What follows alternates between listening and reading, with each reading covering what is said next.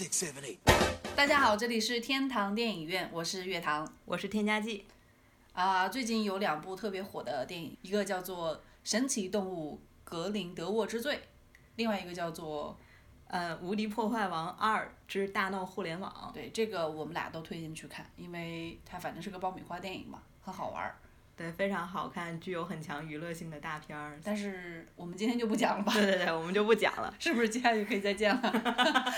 这一期我们要聊的一个电影叫做《芝加哥》，为什么要聊这个电影呢？啊，是因为我们的添加剂同学特别喜欢一个日本演员，叫做米仓凉子。米仓凉子最近在演什么来着？《Legal Way》是吗？对对对，这个是秋季日剧收视冠军。对，然后我之前知道米仓凉子的时候是 Doctor X，嗯，那个呃叫什么？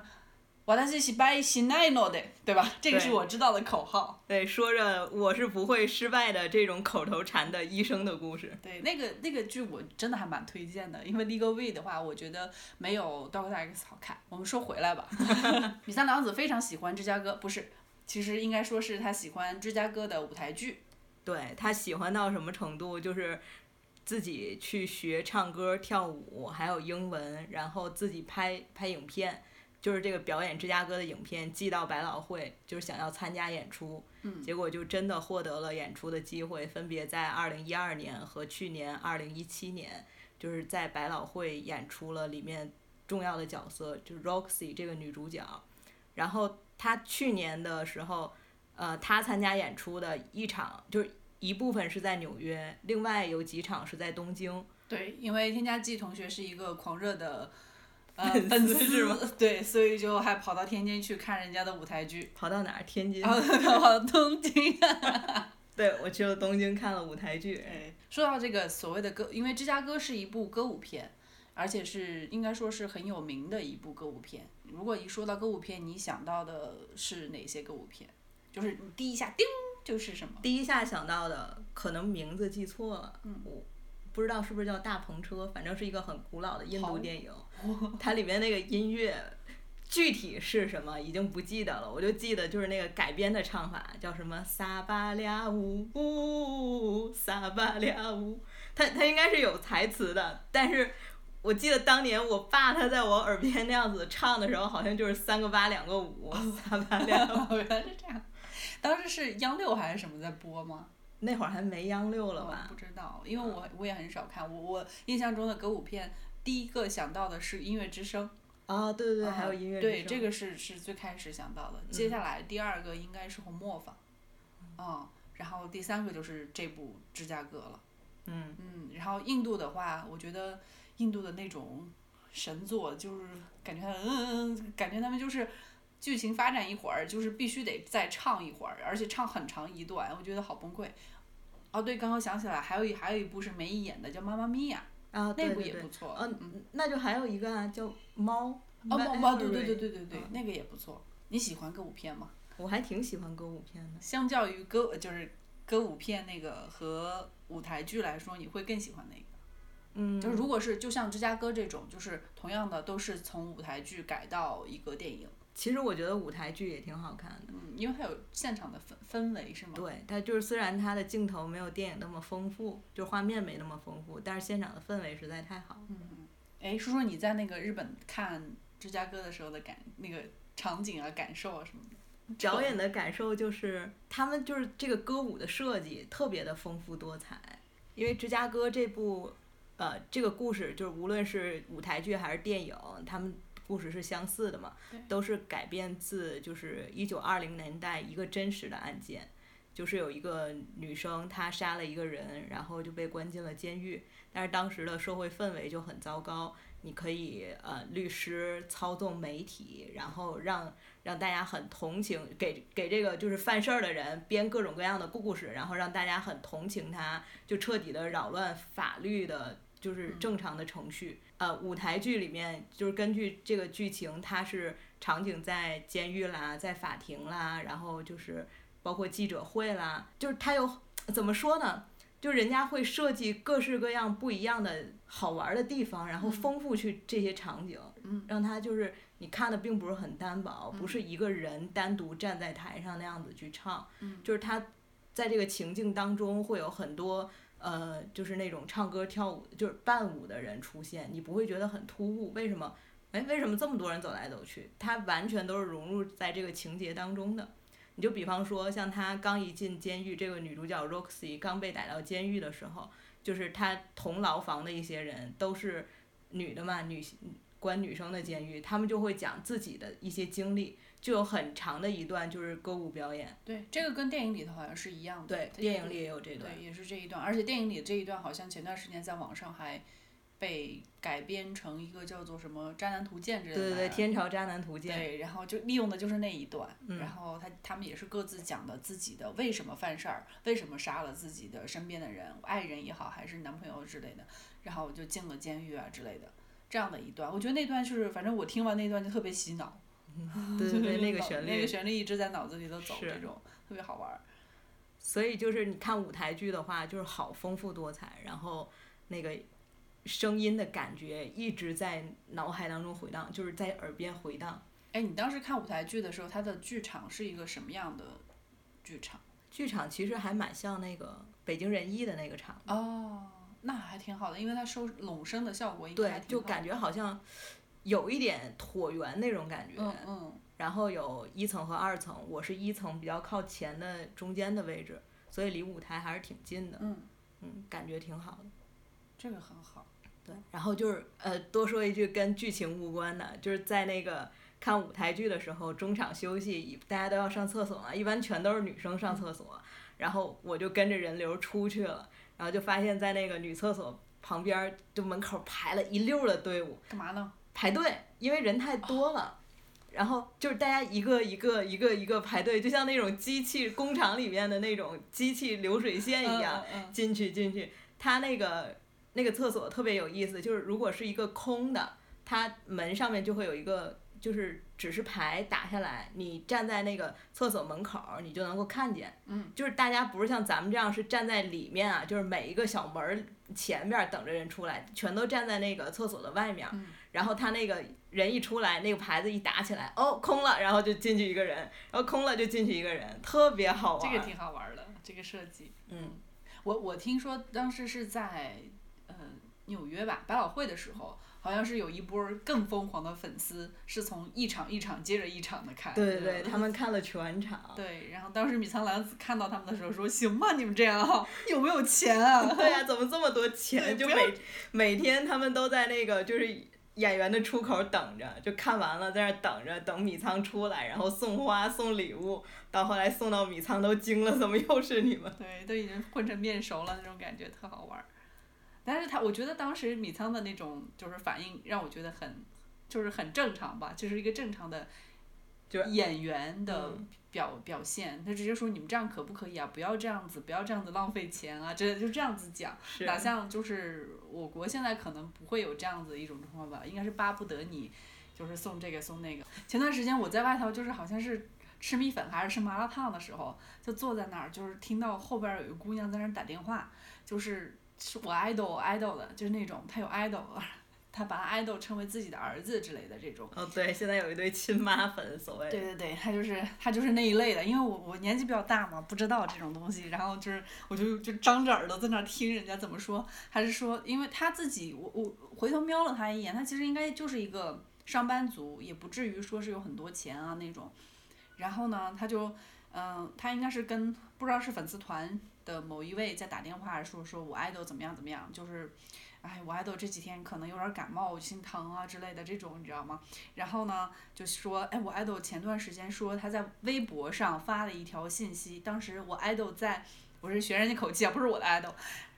在上海的某个大酒店，然后住着，说突然说一句，我好想吃抹茶呀，然后呢，我就给我爱豆订了。就找了他周围所有的抹茶店，所有口味的全部订给他，然后全部送给他，送送到那个酒店。然后我当时就惊了，我说我还有这样的，我自己想吃抹茶我都懒得出去。所以就是啊，就当时我就说哦，现在都是这个样子啊，就是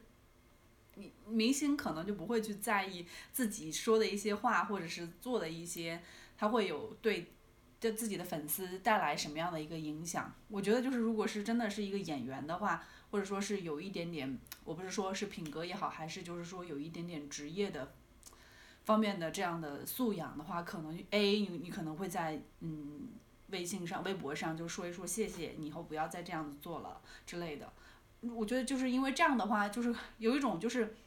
我我我很名正言顺的拿你的东西，就是我只要一张嘴，所有的东西都送到我面前。其实这个市场是很不，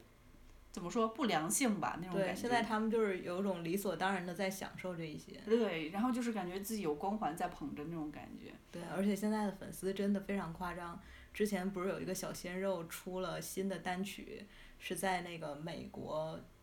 发行的，啊，然后我知道那个所有的那种屏幕上都是。然后粉丝就去买榜，他们就以为在美国也跟在中国一样那种操作方式，我去买他的那个什么话题，推特话题，然后买他的 Billboard 排行榜第一什么的，哇，太疯狂了这也。嗯，然后美国人都惊了，没看过这种事情。嗯，哎，所以就是嗯，当时那个我知道的米仓对自己的粉丝说了这番话的时候，我就觉得还挺感动的。就是可能就是社会环境不一样，以及其实就是发展阶段不一样吧，应该说是就。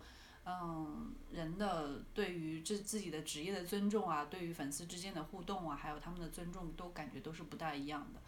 你说我们这样说会不会被粉丝骂？无所谓啊，我我我觉得，私是白是奶ので。而且我觉得我们节目如果有狂热粉丝听的话也挺好的，没想到会有狂热应该不会有。哎呀，你觉得就是因为我没有去看舞台剧啊，呃，反正电影的话，我应该是看过好几遍。我第一次看芝加哥的话，应该是在上大学的时候，那会儿研究歌舞片的时候，啊、没什么感觉，可能就是由于印度电影的歌舞片太疯狂了，导致自己对歌舞片我没有什么 feel 啊 那种感觉，真是找不着它的点在哪里。包括后来看《妈妈咪呀》刚出来的时候也是，就觉得嗯在哪儿呢？个音乐之声还稍微好一点点吧。所以就是当时看芝加哥的时候就觉得也没什么，直到最近就是因为你，啊，添加剂同学跟我说你看一下芝加哥，我一看完之后我说哇塞太棒了，就觉得哎呦经典就是经典，为什么经典？就是太太经典了，就一言难尽的经典。就是可能是因为我们长大了，自己看待事物的对角度和方式也不一样对了，然后呃这种丰富的丰富性能够能够在脑子里头形成一个比较好的一个一个消化系统吧，这种感觉。反正我看的时候觉得哇塞太棒了，因为我当时没什么感觉，我也觉得很奇怪，毕竟我之前也是学学音乐啊之类的，我竟然对一个歌舞片没有感觉，我觉得自己很纳闷，当时就不知道怎么回事儿。但是这一次看，我觉得哇，歌舞片太棒了，就是但是去年的《La La Land》实在是，哎，算了，不说了。对你提到了拉拉烂的，拉拉烂的真的就是太普通了，因为你纵观就是呃，就光说好莱坞，它有很悠久的舞就是歌舞片的历史。对。就你想这个今今天我们要聊的芝加哥，然后比拉拉烂的精彩多了，然后之前还有很多很多。对，没有一个就是，我觉得拉拉的相对来说它，嗯，可能没有那么华丽，我觉得是，就是它，而且它从剧情跟它的歌舞上面的衔接也不是那么的精彩，我觉得是这样。你像现在其实很多国家都在拍歌舞片，但其实最拿手的还是美国人这些，所以你想。歌舞片在美国人的这种怎么说呢？就生态系统里头，或者他们的血液里头，他们是就是很看重的一个。所以就是拉拉烂的去去年大乌龙的时候，他们都还挺开心的，好不容易又有一个呃歌舞片拿奖了。上一个是什么时候？上一个就是芝加哥，芝加哥是二零零三年，对，但是在芝加哥之前得奖的歌舞歌舞片得那个最佳影片的是一九六九年的《雾都孤儿》，哦就是间隔已经有三十多年了，对，而且就是歌舞片就是在好莱坞历史很悠久嘛，它应该是从一九二零年代、三零年代就有了的。对，然后到四十年代和五十年代的时候，就是米高梅那个制片厂，基本上就是囊括了所有的出名的那些歌舞片。然后你像什么金凯利啊，什么文森特、明里明尼里啊之类的，这些就是特别有才华的一些歌舞片导导演，就是在那个时在米高梅的那段那段时间就呈现出来。所以呢，那个时候就是创造了非常多的一些歌舞场面，他们的那个不管是呃从人才方面，还是从他们的那种技术方面，呃，甚至就是他们的整个的编排啊什么什么的，都是非常的顺，而且又是嗯怎么说呢，熟练吧那种感觉。对，就是故事是一个很好看的故事，然后歌舞融合在故事当中。对，我觉得这是电影的一个最大的特征，就是像我这次再重新去看《芝加哥》的时候，就是这种感觉。呃，它的歌舞跟剧情是完全吻合的，就是你这一段的歌舞设计跟下就跟他当时的一种呃人物背景啊，还有就是社会环境啊，就是他故事里头的啊人物背景和社会环境是非常吻合的。对，然后就是还有一段非常精彩的是，嗯，刚刚我们讲了，就是律师操纵媒体，给这个罪犯编故事，然后就是获得什么大众的同情啊之类的，去扰乱这个法庭的审判。其中有一段就是所有的人，就包括这个 Roxy，都像是木偶一样在表演，扯线木偶，然后记者也是都是扯线木偶的那样表演，只有这个律师是呃，就是操纵者嘛。对。对，就是他那一段歌舞，就会觉得很棒。除了这一段，你像之前的一段，就是这个呃金牌律师嘛，他他他的出场也很有意思。他一出场，他所唱的唱词就是我不在乎金钱，我不在乎名利，我不在乎就是豪华的车子，还有很好的高高级布料的西装。但是紧接着他的歌舞和电影是如何衔接起来？他这边在跳舞，在唱歌，在唱这些，同时他就他那做了一个剪辑嘛，剪辑过来这一边就是他自己在做量身定做高级西装这些东西。所以就是他这一看就是一种很反讽的一种对照嘛，就是这边在唱我不需要这个，但其实我我就是一个这个，你知道说一套做一套。对，就是就就很有意思。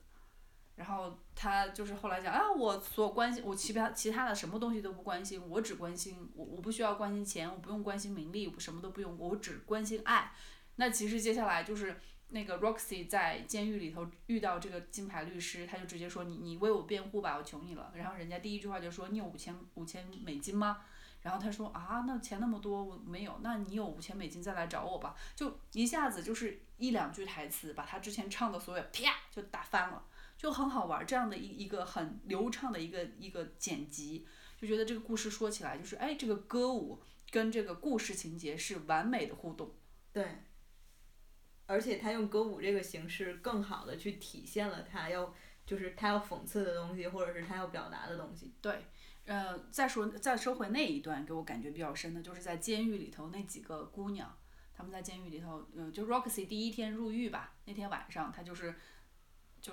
就通过他们那个那几个姑娘的表演，他们有的说是，哎呀，那个是因为她的老公吹泡泡受不了了，把人家给杀了，就是一个一个就出来做陈述嘛，也就是那个。就是《天朝渣男图鉴》改编的那一段，对，就那一段。然后接下来就是大概好像是五六个人吧，这种就是慢慢的出，每个人都会说自己为什么杀了自己的丈夫、爱人这样的一个一个经历。他就是，然后在这个过程中呢，然后他也就穿插着，就是比如说在狱中的生活，就他一边唱一边说，这边这边在唱，哎呀，他那个在外面。就其实是养，就是有是有家室的啊之类的，然后这边可能打着麻将，就在就在作为一个，就用台词作为一个补充，然后这一段唱完了，其实也很嗨。你看的时候，因为它整个光啊、影啊，包括它的就是舞蹈啊，还有它的旋律，就会让你就是很很一下子就投入进去了。然后接下来一转场，然后就到了，你就知道这个时间已经过去很久了。就是他用这这啪啪啪就一段歌舞，然后交代这个 Roxy。知道了这几个人在狱中的生活，其实也把他在生活的这个时间一下子就拉长了，就用一个很短的时间把他的把他在狱中的适应的时间就拉长了。因为接下来一场戏就是 Roxy 拿着一个就是要洗的衣服，就是去去熨干啊之类的这样的，一看哦，他那个狱友给他打的就是打招呼啊之类之类的这种，然后就哦，时间过去这么久了，然后他还在他得要想办法之类的等等等等的，我觉得这个衔接就是非常的流畅。刚刚回忆了这么多，就是。芝加哥里面这么多给我印象深刻的一些桥段，嗯，我想，因为我没有看舞台剧，我想问你啊，就是，嗯，你在看舞台剧的时候，舞台剧里是如何呈现，就是除去歌舞部分的，就是那个生活部分的，你明白吗？就是电影里头是有，嗯，就算是就是正常的那种一般的表演，对，一般表演和歌舞表演，就是那他的一般表演是怎么来做一个所谓的串场的？他一般表演也是就是，就是像话剧那样子的表演，就是说嘛，说白是吗？对，说白，然后走台，嗯，然后一些简单的动作，但是比较少，就是他大部分都是用那种呃唱歌跳舞的形式来呈现。你像电影里面有一段就是，嗯，金牌律经过金牌律师的操作，然后 Roxy 就在芝加哥出名了，然后是电影里是一堆报纸剪辑头版头条那样子的，然后在那个舞台剧里面就是 Roxy 拿着一张报纸，然后站在台上，就那那场戏只有他一个人站在台上，就喊什么 Roxy Rock Chicago，哦，就是他在芝加芝加哥最红，接下来就是他自己的一段独白，然后加上一段独唱，哦，然后去表现这个情景。啊，那就是他独白和独唱的话，就是其实他独唱那一部分应该是跟电影里头是差不多的，因为他有一段独唱，然后但是有一个群演，就是有一大堆的演员来辅助他，就是说他已经已经就是红了那种感觉。嗯嗯哦，这样子来做，那就是其实电影它的一般表演的部分要比舞台剧的一般表演部分要更长。对对，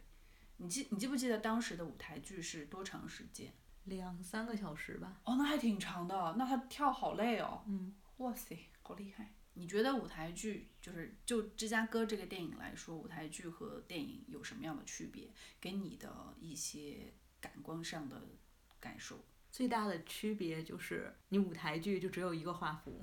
这个你只能住在一个地方，对对对，就是我坐的那个位置离舞台的距离，就你不能跟着走。对，就那样的一个画幅。但是你看电影的时候，其实它是有很多就是镜头，就是画幅的变化，就是嗯，镜头的运用，对镜头的运用，就会有一种行云流水的感觉。就比方说，他监狱里面的那个狱长，监狱长就是一个妈妈，对对对，他们被称为妈妈，一个很粗壮的一个大姐。她刚一出场的时候，在电影里 Queen Latifah，对拉提法演的，然后在电影里她就是一个她的大头特写，然后她开始唱歌，嗯然后接下来就是那个镜头拉开，然后跟着他走变全景。就就很精彩那一场戏，但是你看舞台剧的时候，OK 就是一个大全景，嗯对，然后你只能去听他唱，然后看他表演，对，然后看他在舞台上的走位，然后包括一些舞蹈的配合。嗯。但是你看电影，就是除了演员本身的这些肢体动作以外，还有一个镜头的运用，嗯，而且就更加丰富一些。对，而且像他有很多舞蹈的表演镜头，这样，呃，就是一拉一摇一带什么的，就会有一种更加行云流水，一种非常流畅的感觉。嗯，对，他们的剪辑是做的非常非常的棒，所以最大的感觉就是这个。对，所以就是这是大家所说的电影感嘛。应该是吧？电影，电影不就是要用运动的画面去讲故事？然后我觉得他们美国人做的很好的一点就是他的那种，嗯、华丽深色场的那种华丽，那种闪耀，那种就是让人让人目眩神迷的那种感觉做的特别的好。然后大家就是就是人又多，都簇拥着一个人或者两个人在那儿就是跳的时候，感觉特别的好。对对对，就是你刚刚说的，对芝加哥来讲，就是他这种华丽的舞蹈特别适合，就是他想要描写的这个纸醉金迷的这种社会状态。对，他当时就是就像那个呃金牌律师说的嘛，就是这就是芝加哥，明天你只要今天销声匿迹了，就是今天不出声，明天就大家就把你给忘了，这种感觉就是个名利场这种感觉。对，娱乐至死，对，我记得好像姜文在他的哪个电影里头，一步之遥。对对对，有有有搞这种玩儿，就是那种对你，我我刚刚也想起来这嗯个，就是那个歌舞虽然非常的华丽漂亮，但是它不好的地方就是它跟剧情是无关的。它就是为了呈现嘛，呈现上海滩的那种感觉，上海的那种感觉嘛。对，但是它就是你把这一段掐了，其实它是没影响剧情的，就不像像芝加哥啊、红磨坊人家这种非常成熟的这种歌舞剧本，对它里面是是故事的一部分。对而且他还跟你像芝加哥的话，就是跟故事，他就是在讲述故事，作为一个辅助的一种方式来讲述，而且让它变得更加流畅。嗯，反正我当时当时看他姜文的《一步之遥》的时候就很尬，就是大白腿，然后确实他把那种 bling bling 的感觉 给拍出来了，但是觉得啊什么，就然后又是给又是来个致敬之类的。哎，你好多致敬是吧不说这个，我们会被姜粉打。对，然后那个印度电影，它里面的歌舞的一个问题就是，它的歌舞是歌舞，剧情是剧情，它也不是融合在一起。对他就是为了跳，他就是觉得我这会儿开心了，我要跳一个舞啊，唱一个歌儿啊。呃，我不记得就是阿米尔汗之前的那部电影 P.K. 国内引进的时候有没有保留歌舞情节？没有，没有是吧？没有。因为就是我之前了解到，《摔跤吧，爸爸》就是在国内上映之前，很多公司都不想买这部片子嘛，就是说哪有人会看印度的片子？嗯，就觉得会是歌舞片，然后会觉得莫名其妙的来让唱个二十分钟就疯了。对，然后就说那个，哎，没有人看印度片子，没有人看印度歌舞片子。对，当时我们那个啊，不说那么多，我们从业嘛，所以就是知道一些呃事情，然后哎，就有一个嗯，知道了某一些有远见的一些人，哎，买进来，好吧。嗯，然后就赚了嘛。你刚刚我们刚刚讲电影感哈，讲了那么久，然后觉得突然就想起了另外一个事情，就是好像现在有有一个怪象，就是只要开心麻花的电影一上来，不知道为什么就是有一个宣传的口径，就是没有电影感。你你有没有注意到这一点？对，我注意到了，我注意到是从驴得水，对驴得水开始的，因为可能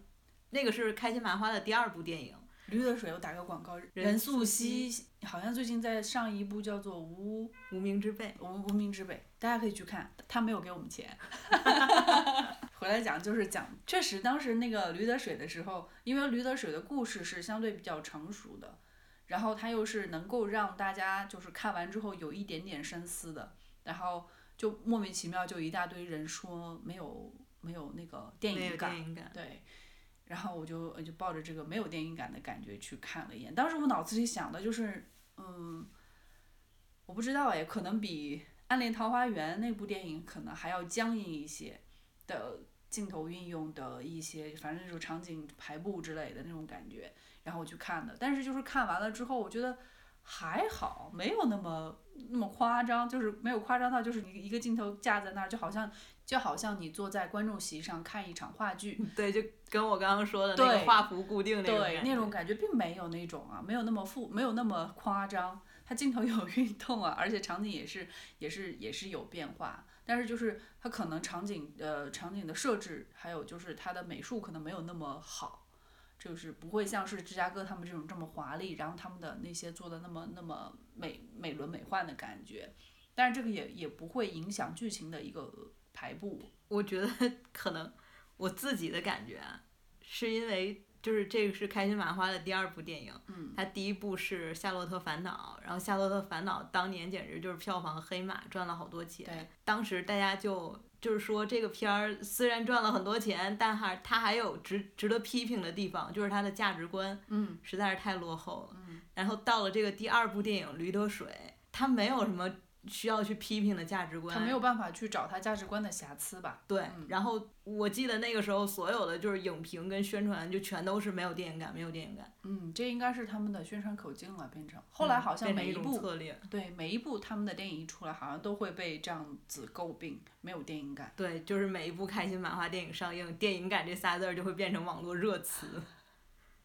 你觉得什么样的感觉会给你一种电影感？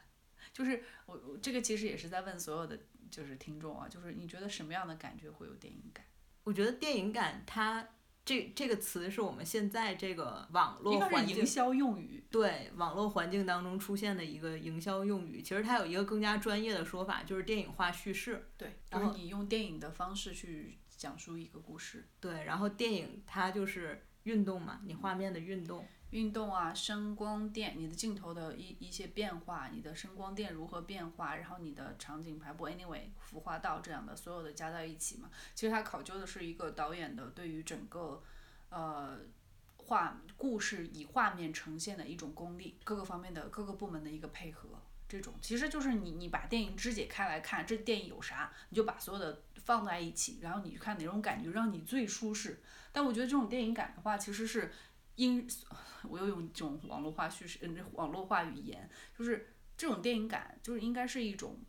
就是因人而异的感受。对，它是一种就是这个导演他的创作风格是怎么样的，对啊，然后他就会体体现出来。你像比方说有一些呃动作类的片子，它可能镜头的运动就会特别多。对，然后剪碎了多好看，啪啪对啪的那种感觉是。然后有一些就是比较嗯，也不算是文艺吧，就比较深沉的片子，它可能就像《雾中风景》，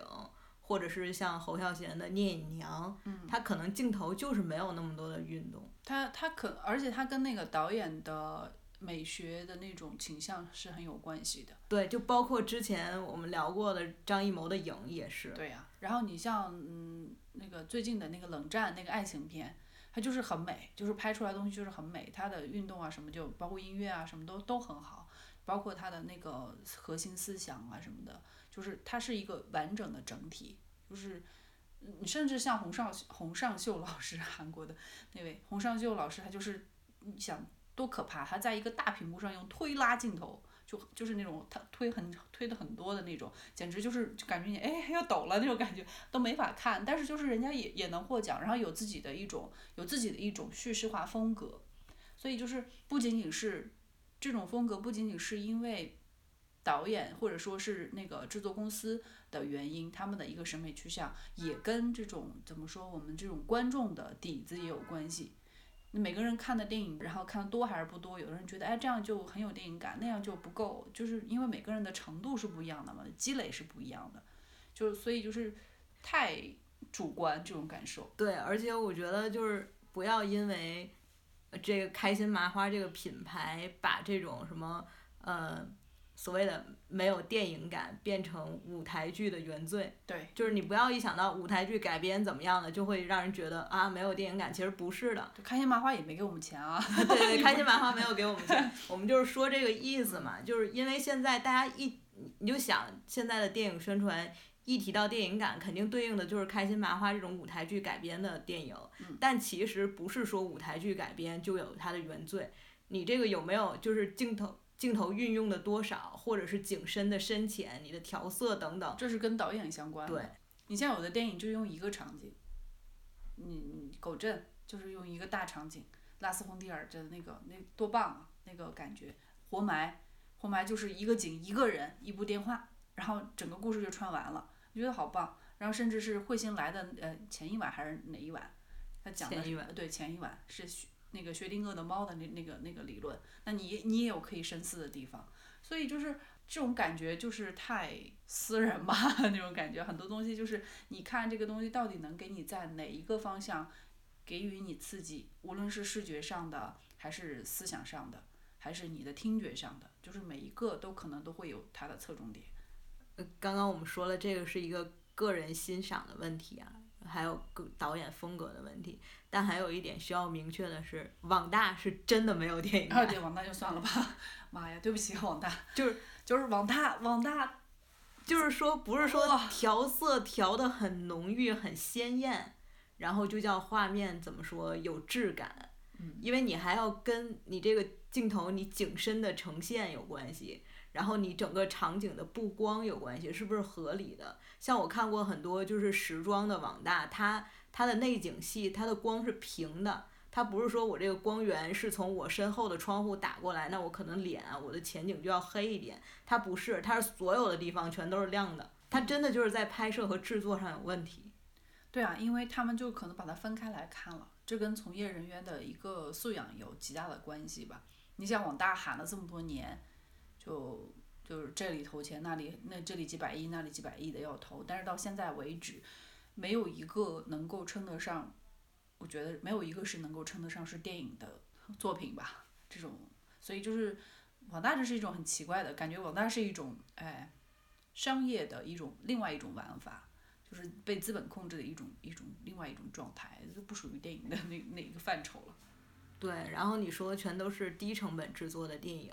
但是以几百万这个档次来看的网大，它和像之前那个《新迷宫》也是几百万的制作，就是呈现的水准真的是不一样。对，那你那你看最近的几部电影，就是在国际上，还有就是哪怕金马奖上也获得一些怎么说，就是名声和一些奖项的一些电影，你像《老兽》，你像《北方一片苍茫》，还有刚刚你说的《新迷宫》吧，然后再有就是，哪怕是《大象席地而坐》，我们一起在我们今年是在柏林看了的，它的成本都很低，甚至比很多网大都要低，就是可能就几百万就拍完了。你说网大现在就是，呃，大几百万，就五六百万，或者说一千多万都就就可能还就刹不住车等等等等的。但那那样的电影真的就是跟他的从业人想要去做出一个什么样的东西有关，而不是说我要把这个钱烧掉有关。那个对吧？你像网大现在就是感给我的感觉就是一种啊，我要把这个钱用掉，我要我要做数据，我要我要对，完成 KPI。对，我要吸引更多的就是什么来着？呃，会员会员对。但是但是现在就是你钱是花了，但是就是没有一个好东西出来，这是有点儿得不偿失。就是大家如果真的对电影有兴趣，真的一定要去看好电影。对，真的要是去甄别一些怎么说呢，就是有质量的东西。所以我觉得看电影跟吃饭呐、跟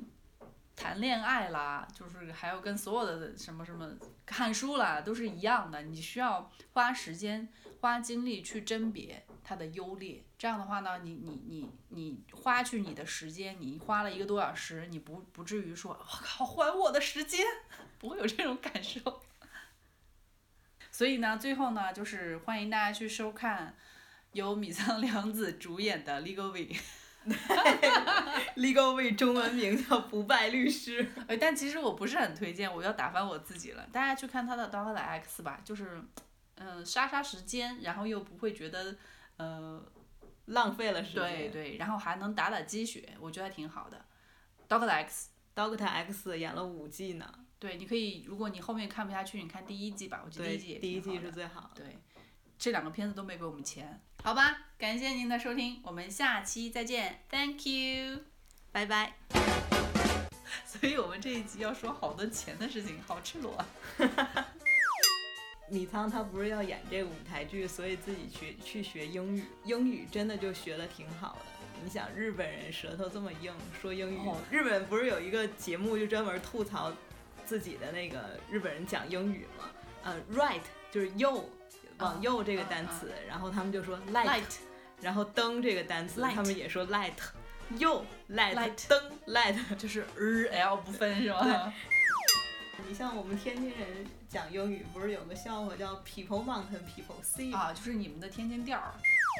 我觉得全中国讲英语最大的一个共通的就是讲的不好的，就是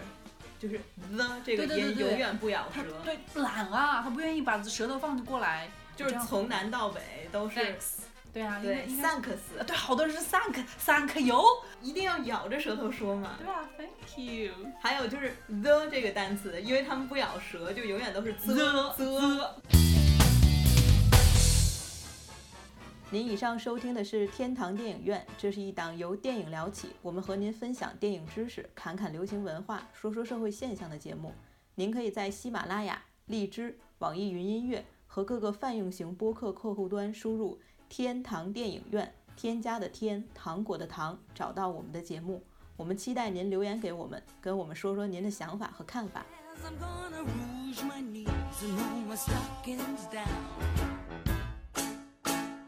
And roll my stockings down. And all that jazz. Start the car. I know a whoopee spot where the gin is cold, but the piano's hot. It's just a noisy hall where there's a nightly brawl and all that jazz. Skip and all that